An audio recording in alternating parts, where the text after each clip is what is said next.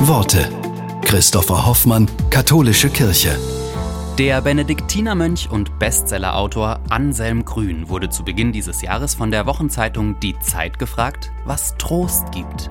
Der Seelsorger schreibt, Wer einem Trostbedürftigen beistehen will, der muss bei ihm stehen bleiben. Zuhören, ausharren, schweigen. Dann wächst im anderen allmählich die Kraft, sich wieder aufzurichten. Das ist auch unsere Aufgabe zu Beginn eines jeden Jahres. Mut fassen, Hoffnung schöpfen. Oft sind es Kleinigkeiten, die trösten. Die Vögel, die vor dem Fenster den Tag begrüßen. Der Hund, der mich nach Feierabend freudig erwartet. Ein Buch lesen. Eine Leibspeise verzehren. Sich einem Menschen anvertrauen.